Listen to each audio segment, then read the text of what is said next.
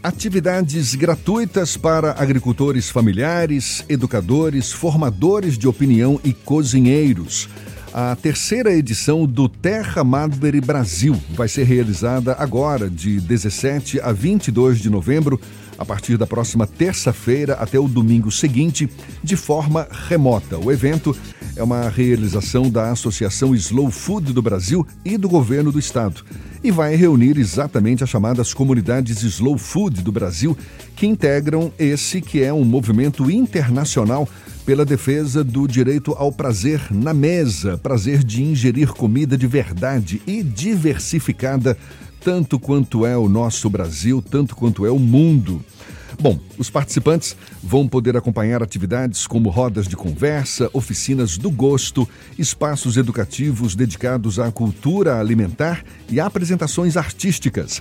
A gente mergulha mais nesse mar de delícias, conversando agora com o diretor-presidente da Companhia de Desenvolvimento e Ação Regional, empresa vinculada à Secretaria de Desenvolvimento Rural do Estado da Bahia, Wilson Dias. Seja bem-vindo. Bom dia, Wilson.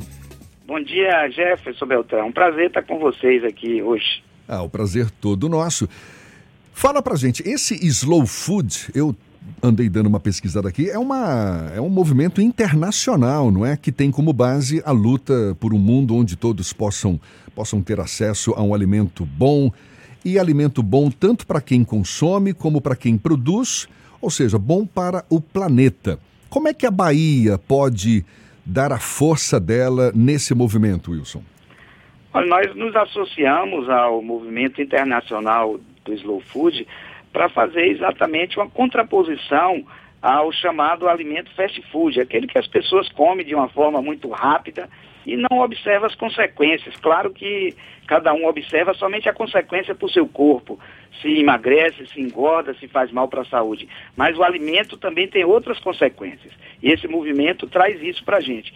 Se você se alimenta mal, você também pode estar tá botando mais agroquímicos nas plantações, podem estar tá levando mais doenças genéricas, de, de câncer, entre outras.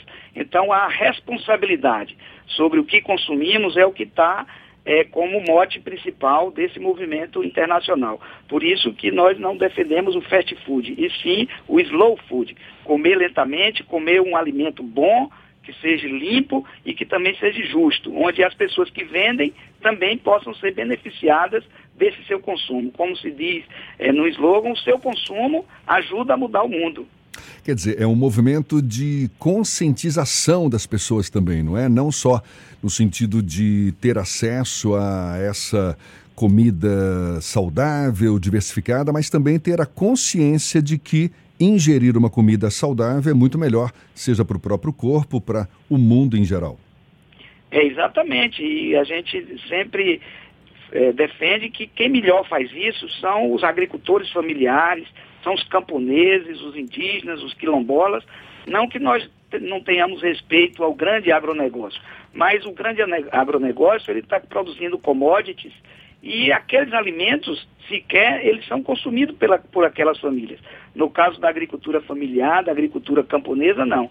As pessoas consomem o que produz. Então, antes de lhe vender algo, ele também leva para sua família. Então, se ele não vai levar veneno, não vai levar alimentos sem qualidade para a sua própria família, ao colocar no mercado também ele vai ter esse mesmo cuidado para você, para todos os habitantes da terra. Então é isso que o movimento defende, que a gente valorize os pequenos negócios no meio rural, que não só ajude as famílias que estão lá produzindo, possam ter essa oportunidade de comercializar esses produtos com, a partir de um consumo mais consciente.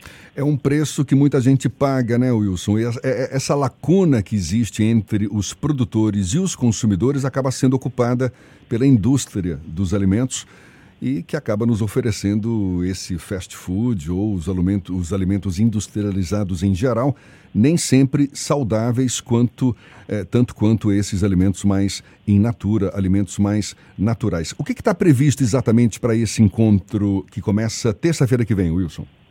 Vai ter muitos eventos, né? Rodas de conversas, palestras, cursos. As pessoas, de modo geral, podem participar mas também tem aqueles temas específicos que são mais direcionados aos agricultores, aos indígenas, aos quilombolas, aos educadores, à academia. Então há uma diversidade muito ampla de eventos que vão estar acontecendo paralelamente nesses dias, além de, dos produtores, das cooperativas, das associações, dos agricultores familiares estarem apresentando também esses produtos.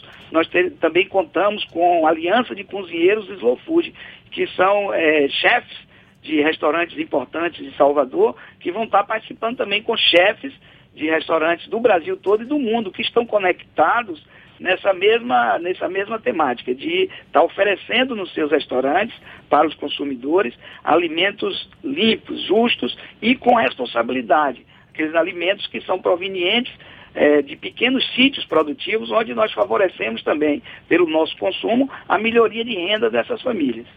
Você falou que a intenção não é levantar uma bandeira de guerra com, é, contra a, indústria de alimentos, mas a indústria de alimentos torce o nariz, não é, para um movimento como esse? É, sem dúvida torce, mas nós, como consumidores, temos que cada vez mais fazer é, nossas escolhas. Mas veja, é, Jefferson, isso é uma coisa importante, porque é, você pode influenciar positivamente é, essa outra cadeia de alimentos. E isso já tem acontecido. Nós temos muitas e muitas experiências no Brasil, onde esse grande agronegócio, ele está também procurando é, enveredar, mas por um caminho agroecológico, orgânico, envenenando é, menos o solo, não poluindo tanto e colocando então esses alimentos de forma mais saudável na mesa dos brasileiros e do mundo. Então, é possível sim você, pela, pela, pela ação direta de um movimento como esse, influenciar para que outros produzam sem tantos agroquímicos, como isso já é uma realidade. Os grandes também podem produzir de forma agroecológica e orgânica, trazendo alimentos também é, limpos e saudáveis para a nossa mesa. Esse evento que começa agora, semana que vem, ele vai reunir participantes de todo o Brasil? Sim, mas como se trata de um evento online, virtual, é, vão estar conectados pessoas do mundo todo. Nós vamos ter um evento é, em Turim, na Itália, como é a tradição é, do Slow Food fazer todos os anos, em abril. Então, o evento internacional é em abril e antecede esse evento em abril, lá em Turim, na Itália, esses eventos que estão tendo em vários países do mundo. E é o caso do Brasil, e aqui em específico a Bahia, nós estamos sediando é, esse evento porque a Bahia, com as suas cooperativas da agricultura familiar, absorveu bem essa estratégia Slow Food e tem comercializado seus produtos de forma diferenciada e a receptividade do público baiano tem sido muito boa e por isso nós estamos avançando a passos largos em termos cada vez mais esses alimentos com qualidades e saudáveis disponíveis nas prateleiras, inclusive dos supermercados. São atividades que vão estar disponíveis para o público em geral? São atividades gratuitas? As inscrições eh, ainda estão abertas, Wilson? Sim, existe uma plataforma que é Terra Amada em Brasil e lá é, as pessoas podem é, observar as possibilidades que existem. Existem, a maior parte dos eventos são abertos, que qualquer pessoa pode participar, mas também tem aqueles eventos mais fechados, que tem inscrição prévia, enfim, há uma diversidade muito grande. Há eventos específicos para essa aliança de cozinheiros, com chefes de cozinha, há eventos específicos para acadêmicos, para professores universitários, estudantes de gastronomia, há eventos também para agricultores, enfim, há uma diversidade muito grande de possibilidades. Por isso é importante que a pessoa que se interessou um pouquinho por esse tema possa ir lá é, nos acompanhar a partir do dia 17 e navegar ali nas possibilidades dos eventos que vão estar disponibil sendo disponibilizados. Um dos aspectos que me chama a atenção nesse movimento de slow food é a defesa pela diversidade de opções de alimentos, não é? Que nós temos e que nem sempre estão disponíveis nas nossas mesas, não é? Do ponto de vista é. do agricultor familiar, você acha que é uma força, é uma, é uma forma de, de fortalecer também o próprio agricultor familiar no sentido de diversificar mais a produção? Sim, sem dúvida, é um resgate de determinados alimentos que estão quase que em extinção. Então, o, o Slow Food também faz essa defesa. Nós chamamos de fortalezas Slow Food. Aqueles alimentos que vão ficando esquecidos, pouco aproveitados, mas na medida em que a gente trabalha mais sobre eles, é, vamos dar um exemplo do licuri, é uma palmeira que está em toda a Bahia, e que as pessoas ganhavam, ganhavam muito poucos recursos, os agricultores, com isso. Mas se a gente extrai o óleo de licuri, ele substitui os outros óleos que tem no mercado, tem mais sabor, mais qualidade e a gente dá emprego e renda para milhares e milhares de mulheres que passam o dia todo catando aquele licuri para quebrar para trazer, para fazer. Então nós podemos produzir o azeite de licuri e com isso resgatar essa planta e aliviar ela da extinção, como está ocorrendo na formação de pastos, onde os agricultores maiores derrubam completamente os licurizais para plantar capim para dar para os bois. Nós temos que ter também carne de boi, é verdade, mas nós, também nós precisamos preservar o licuri. É o caso da araruta, que é um tipo de mandioca araruta, da extinção. Sim, exatamente.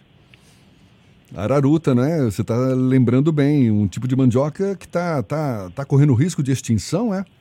É, está correndo risco de extinção, porque as pessoas ficam empolgadas com o recurso mais fácil e rápido da mandioca, que dá uma alta produtividade, e vão cada vez mais esquecendo aí essas coisas que são muito importantes para a nossa vida. Existem muitos e muitos exemplos, então o movimento Slow Food ajuda a preservar o que nós chamamos da sociobiodiversidade baiana e brasileira, fortalecendo essas cadeias de produção para que elas tenham entrada efetiva no mercado e os agricultores se animem a continuar produzindo, é, afastando assim um risco de extinção.